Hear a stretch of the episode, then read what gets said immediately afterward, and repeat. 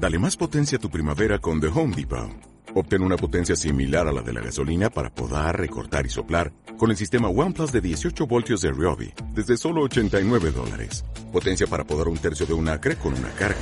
Potencia para recortar el césped que dura hasta dos horas. Y fuerza de soplado de 110 millas por hora. Todo con una batería intercambiable. Llévate el sistema inalámbrico OnePlus de 18 voltios de Ryobi. Solo en The Home Depot. Haces más. Logras más. La empresa social del Estado Hospital San Juan de Dios presenta Santuario Saludable. Un cordial saludo y bienvenida a este espacio de la empresa social del Estado Hospital San Juan de Dios.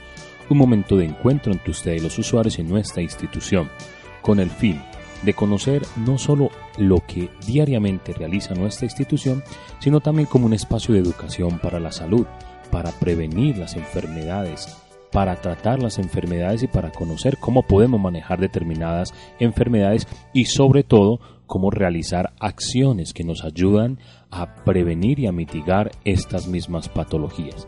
Por esa razón en el programa de hoy queremos invitarlos de manera particular para que escuchemos el programa que se nos trae con un tema muy importante como es la enfermedad diarreica aguda que generalmente se presenta más en los niños y que es muy frecuente en nuestra comunidad.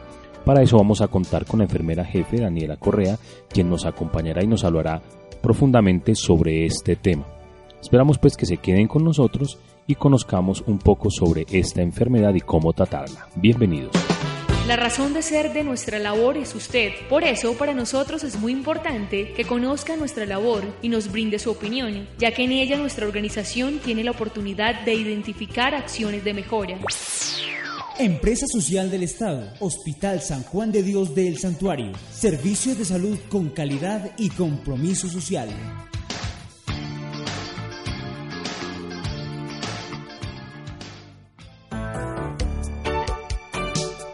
Gracias por continuar con nosotros en este espacio de la Empresa Social del Estado, Hospital San Juan de Dios. Como decía al inicio, nos va a acompañar en este programa la enfermera jefe Daniela Correa, quien nos va a traer un tema muy interesante, puesto que se vive frecuentemente en nuestras familias y nos puede ayudar a dar pistas para prevenirla o para tratarla en el caso de que se presente. Vamos a hablar entonces en este programa de la enfermedad diarreica aguda, conocida también como EDA. Daniela, bienvenida a nuestro programa. Muy buenos días a todos los amables oyentes. Como nos había dicho David, hoy vamos a hablar sobre la EDA. Es una enfermedad del aparato digestivo que causa muchas muertes aún en nuestros niños en el mundo. La diarrea es una enfermedad muy común. Entonces, el día de hoy queremos promocionar algunas prácticas claves que debemos difundir todos nosotros como personas de la sociedad para evitar que nuestros niños y niñas de santuario puedan morir a causa de una diarrea. Para poderles dar un contexto de lo grave que es esta enfermedad, a pesar de que es muy común en nuestros hogares, decimos que en algunas regiones los niños sufren en promedio tres episodios de diarrea al año durante sus primeros cinco años de vida. Y es en esta época donde más peligro tienen de enfrentar una muerte a causa de una deshidratación severa por esta enfermedad. Daniela, empecemos este interesante tema aclarando en qué consiste realmente la diarrea, ya que a veces se presenta confusión en los padres de familia, en las mamás. Eh, es decir, muchas mamás no saben si el hijo la tiene o no tiene esta enfermedad. Bueno, sí es muy importante aclararle. Y un niño tiene diarrea cuando hace más de tres disposiciones blandas, es decir, cuando hace popó de una manera blanda o líquida más de tres veces en el mismo día. Esta enfermedad se acompaña además de vómito, fiebre, dolor abdominal, o sea, dolor en el, en el estómago, y malestar general. Puede que estos síntomas aparezcan o puede que simplemente aparezca la deposición o que el niño solamente haga popó de manera líquida, diferente a como está normalmente acostumbrado a hacer sus necesidades. Estas deposiciones blandas o semilíquidas quieren decir que tienen diarrea y si estas condiciones existen no es normal. En la definición que se estaba dando de esta enfermedad y en lo que nos ha contado hasta el momento habla mucho de los niños. ¿Por qué razones los niños están más propensos a sufrir de esta enfermedad o de diarrea? A los niños menores de 5 años les da más diarrea por varias razones. por su edad, ellos tienden a llevarse toda clase de objetos a la boca y es allí como adquieren la mayoría de las bacterias o los gérmenes que producen esta enfermedad. Y también porque la boca adquiere la mayoría de los parásitos intestinales.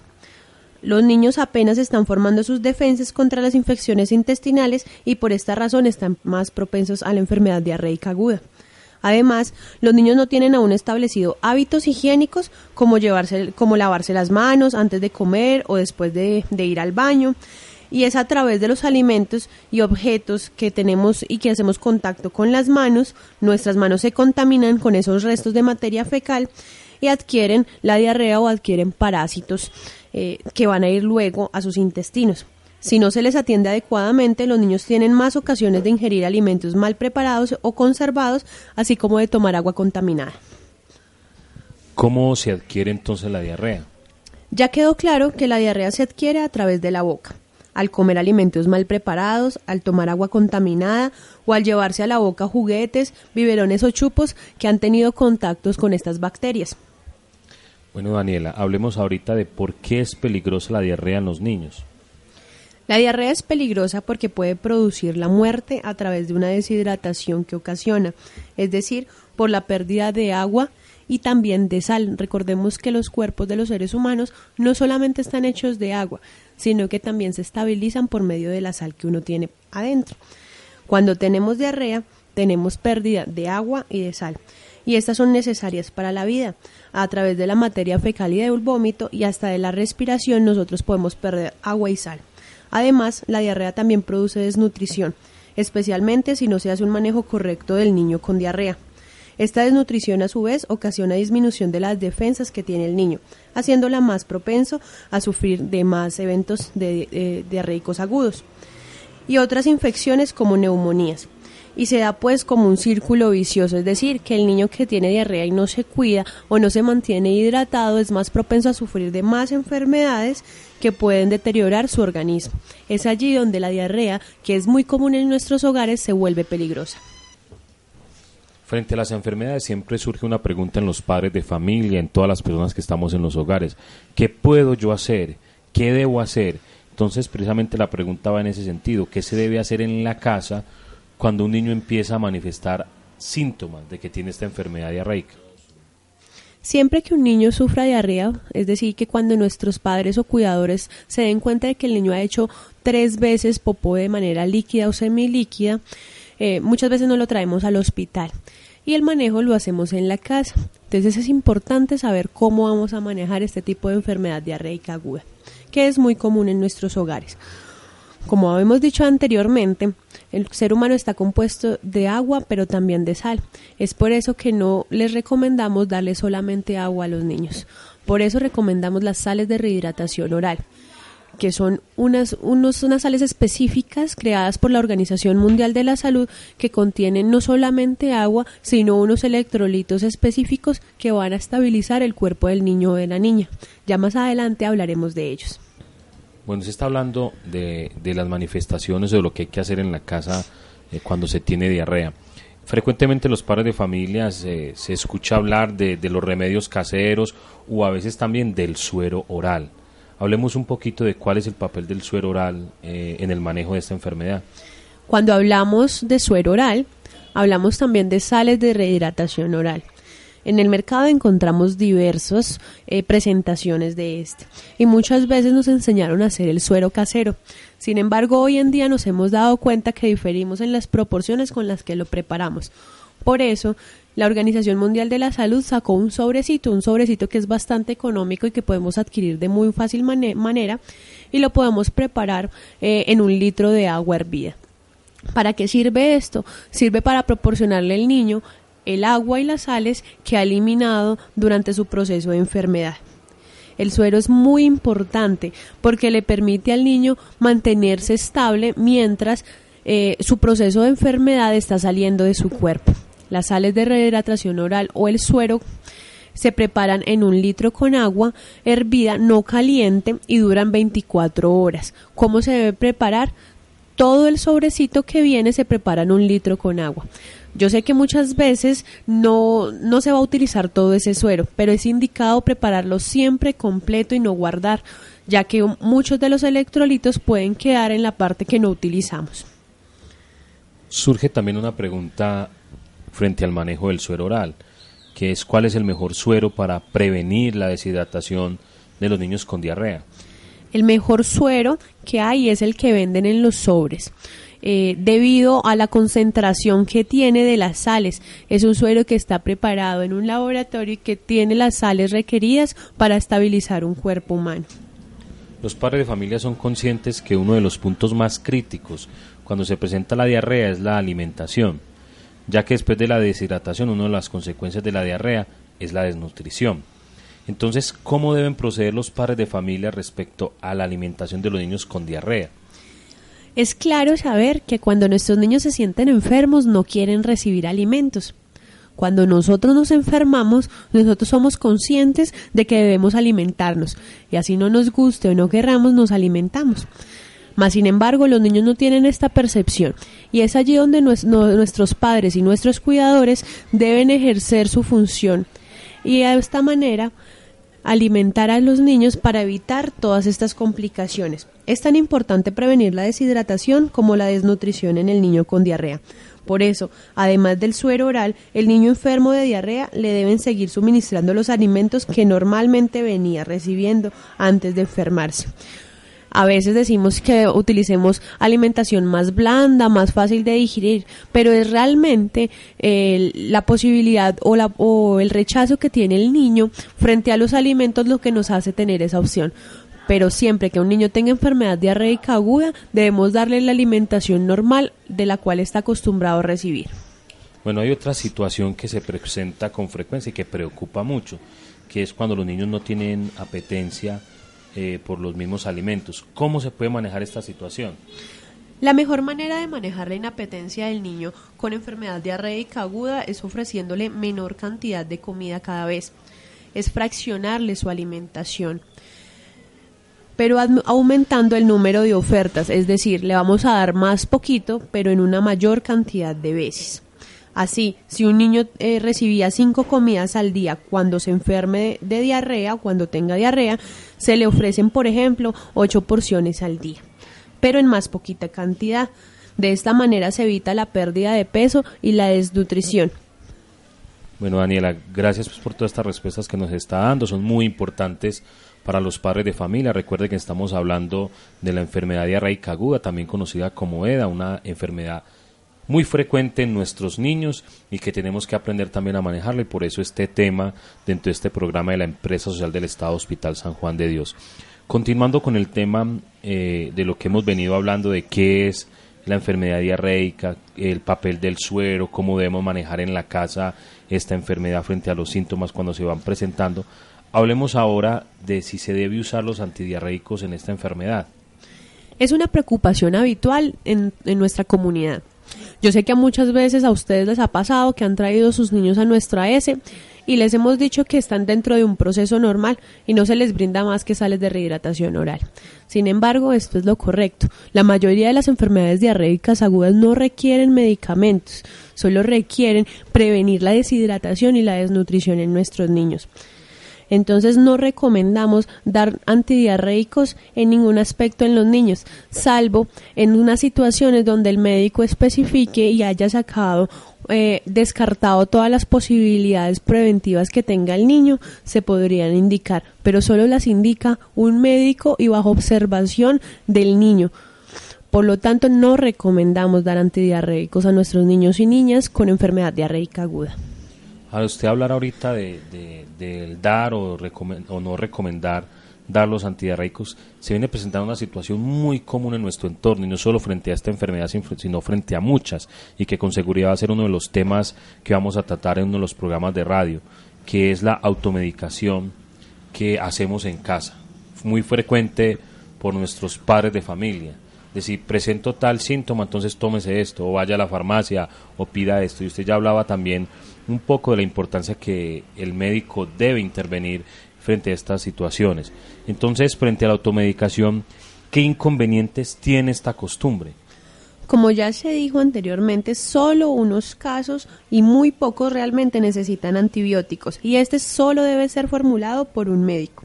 La costumbre de algunos padres de familia es darle por su cuenta un antibiótico al niño con diarrea, y este es perjudicial, pues puede alargar la duración de la enfermedad diarreica aguda en nuestros niños, empeorarla y hace que el antibiótico pierda sus poderes para la próxima oportunidad cuando realmente el niño o la niña de verdad necesite y requiera de este medicamento, haciendo que las bacterias o los microorganismos que tiene dentro se vuelvan más resistentes al mismo. Bueno, frente a la enfermedad diarreica también se presenta a veces el vómito. ¿Cómo se maneja este problema en esta enfermedad? Bueno, la mejor manera de controlar el vómito en el niño es manteniéndolo bien hidratado. Así como los eventos de diarrea, el vómito también causa una deshidratación. Entonces también se recomienda que después de que un niño vomite no se le dé nada por unos 10 minutos, permitiéndole a él recuperarse de, de ese evento. Y luego empezar de nuevo a darle líquidos, pero en menor cantidad y más y con mayor frecuencia y esparcidos en más tomas.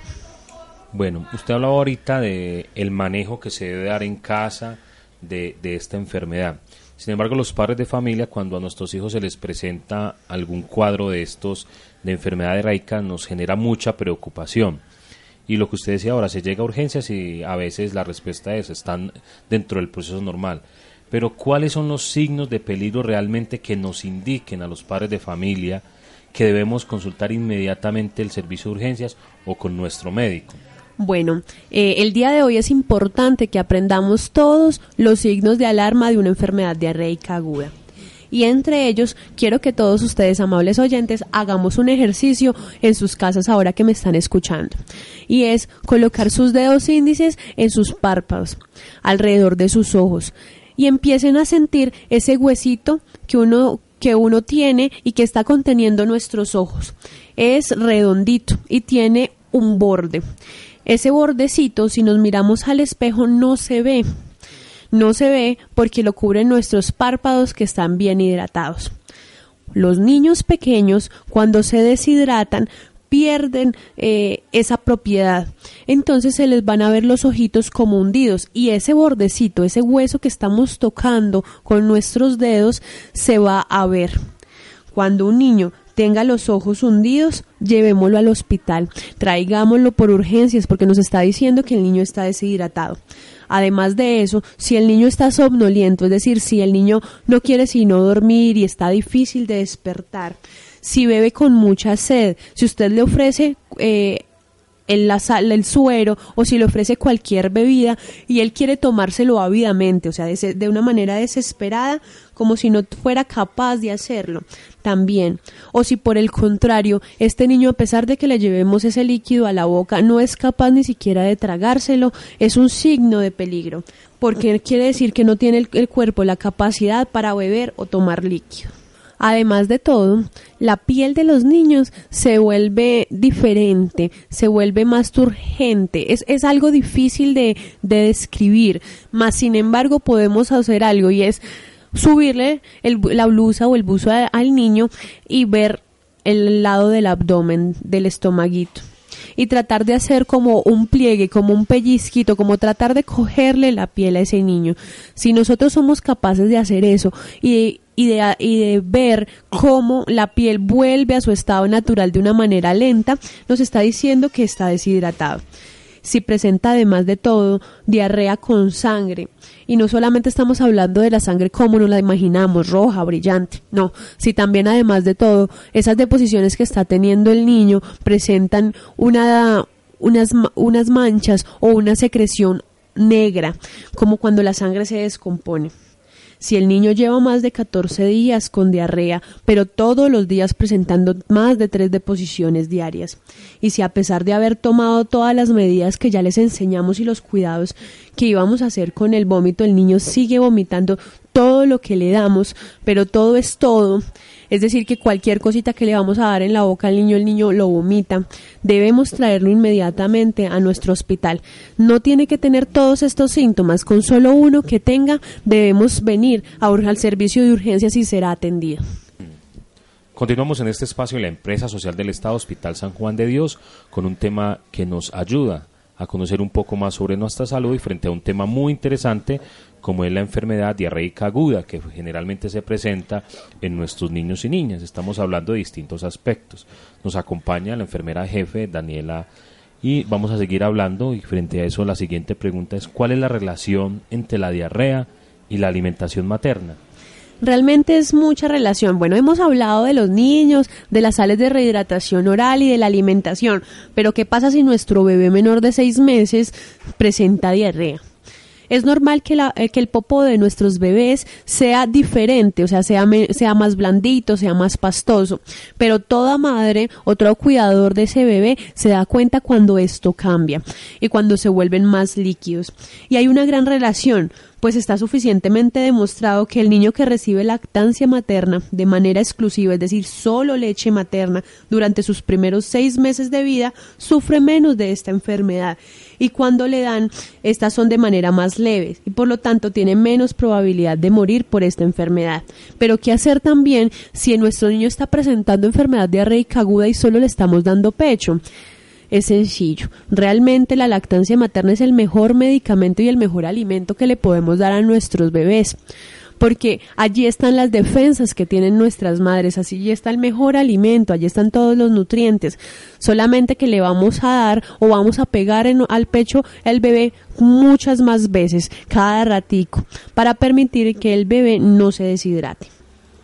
Bueno, Aniela, ya hemos hablado de la enfermedad de algunas cositas que se pueden hacer en casa, algunas cosas del manejo. Pero hablemos ahora de un factor muy importante que es el objetivo realmente de nuestros programas, que es generar estrategias para prevenir la enfermedad. Entonces, eh, los padres de familia están preguntando precisamente eso, ¿qué hacer o cuáles son las medidas que debo tomar o practicar para prevenir que esta enfermedad se presente? Bueno, es algo muy habitual dentro de nuestra familia, sin embargo, es adquirir esa cultura. Vamos a resumir todo en que la diarrea se produce por falta de higiene y de saneamiento básico de lo que tiene que ver con el manejo de basura, de los baños sucios, de las aguas contaminadas. Estas enfermedades retrasan el crecimiento de nuestros niños y pueden causarles hasta la muerte, como ya lo hemos visto. Es por tanto que vamos a tomar cinco aspectos claves para prevenir la enfermedad diarreica aguda. El primero es dar leche materna exclusivamente los primeros seis meses de vida. Es proporcionarle a nuestros niños y niñas del santuario unas defensas propicias para poder aguantar y tolerar esta enfermedad, sea para prevenirla o sea para mitigar todos sus efectos mantener un ambiente limpio y sin basuras. Entre menos contaminación tengamos, menos vamos a darle donde vivir a todas estas bacterias que producen esta enfermedad utilizar siempre agua segura. Hay que hervir el agua. Recordemos que el agua se debe hervir y se debe dejar hervir por lo menos cinco minutos. Que si el agua está saliendo muy sucia por todos los eventos que hemos tenido en nuestro municipio, hay que dejar el agua estancarse y luego pasarla de recipiente tratando de dejar el lodo a un lado y permitirle que hierva lavarse siempre las manos es una práctica tan sencilla y que salva tantas vidas, pero que le hemos dado tan poca importancia. Yo sé que todos nosotros nos enseñamos, nos enseñaron en nuestra familia que había que lavarse las manos y cuándo lo debíamos hacer. Sin embargo, es algo que también pasamos muy desapercibido. Hay que lavarse siempre las manos con agua y jabón antes de preparar las comidas, antes de darle los alimentos y también que los niños se laven las manos antes de darles los alimentos, porque ellos van a coger las cosas con sus manos y es las manos se la van a llevar también a la boca de manera sucia y después también de cambiarle los pañales a los niños o de ir al baño. Esto es algo que todos no sabemos, pero también es importante que aprendamos a lavarnos las manos de manera adecuada mantener los alimentos y depósitos de agua bien tapados. Ahorita como se está yendo el agua, todos sabemos que tenemos en nuestras casas algunos recipientes con agua. No olvidemos taparlos para permitirle para no permitirle realmente a las bacterias que se aniden en nuestra agua que luego vamos a consumir y mantener los baños limpios y depositar los papeles en un depósito con tapa. Esto ayuda a que esas bacterias que también nosotros mismos eliminamos no terminen de nuevo en nuestra boca y nos empiecen a dar, o en la boca de los niños, una enfermedad diarreica aguda. Bueno, Daniela, para finalizar, y ya nos dio algunas medidas, algunas cosas importantes que podemos realizar en la casa. Pero cuando un padre de familia tenga alguna inquietud, eh, alguna dificultad que quiera consultar ¿dónde se puede dirigir al hospital? ¿A quién debe buscar? Como alguna ayuda para poder manejar esta enfermedad. Bueno, recordemos que el hospital no solamente es el edificio que nos acompaña aquí dentro del municipio. Tenemos diversas estrategias. En este momento se encuentra atención primaria en salud, más conocido como APS, dando o llevando educación casa a casa, reorientando los servicios de salud que tiene derecho la familia la familia como ese núcleo primario que tenemos en nuestra sociedad santuariana. Así que si alguna de las promotoras de vida llega a su casa y tiene alguna pregunta, no duden en hacerla. Si usted está cerca del hospital, puede preguntar a todo el equipo de salud pública que estará atento a, recibir sus inquietudes y a dar respuesta a las mismas. Y continuamente estamos generando intervenciones colectivas para permitir crear una cultura de la prevención, que todos sepamos cómo debemos prevenir este tipo de enfermedades que realmente son de fácil manejo, pero que pueden hacer bastante daño a nuestra población. Daniela, antes de finalizar también recordarles que otra de las maneras de contactarnos, sobre todo muchos padres de familia que tienen acceso a la internet, tenemos redes sociales, nuestro Facebook, nuestro Twitter y también nuestra página web www.hospitalsantuario.gov.co. Allí buscan donde tenemos el formulario de contacto. Allí pueden hacer las preguntas también en cualquier momento y yo que soy el receptor de esas inquietudes, la traslado al personal asistencial idóneo para darle la respuesta. Es decir, a través de las redes sociales también pueden preguntar, no, no es una consulta médica, preguntar alguna cosa cotidiana y ya si es necesario que sea una consulta ya médica, pues se le dirá, es mejor que consulte médicamente. Daniela, gracias por acompañarnos. Esperamos que a los padres de familia eh, o cuidadores de los niños que han escuchado el programa les sea de mucha utilidad. Bueno, es un placer para mí poderles llegar a cada casa, a cada hogar de ustedes con esta información que es de vital importancia para mejorar la calidad de vida y la salud de nuestros niños y niñas. Mil gracias. Estás en nuestra sintonía. Empresa Social del Estado, Hospital San Juan de Dios del Santuario, servicios de salud con calidad y compromiso social.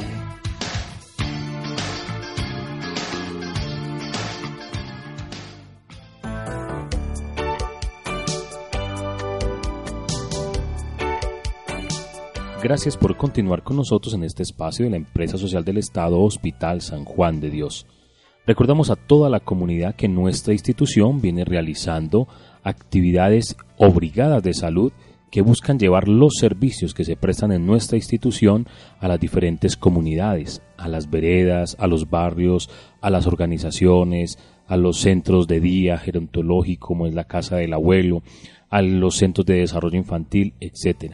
A través de estas brigadas de salud se llevan los servicios que normalmente se prestan en la institución a la comunidad y se vienen realizando desde hace un buen tiempo en nuestra institución.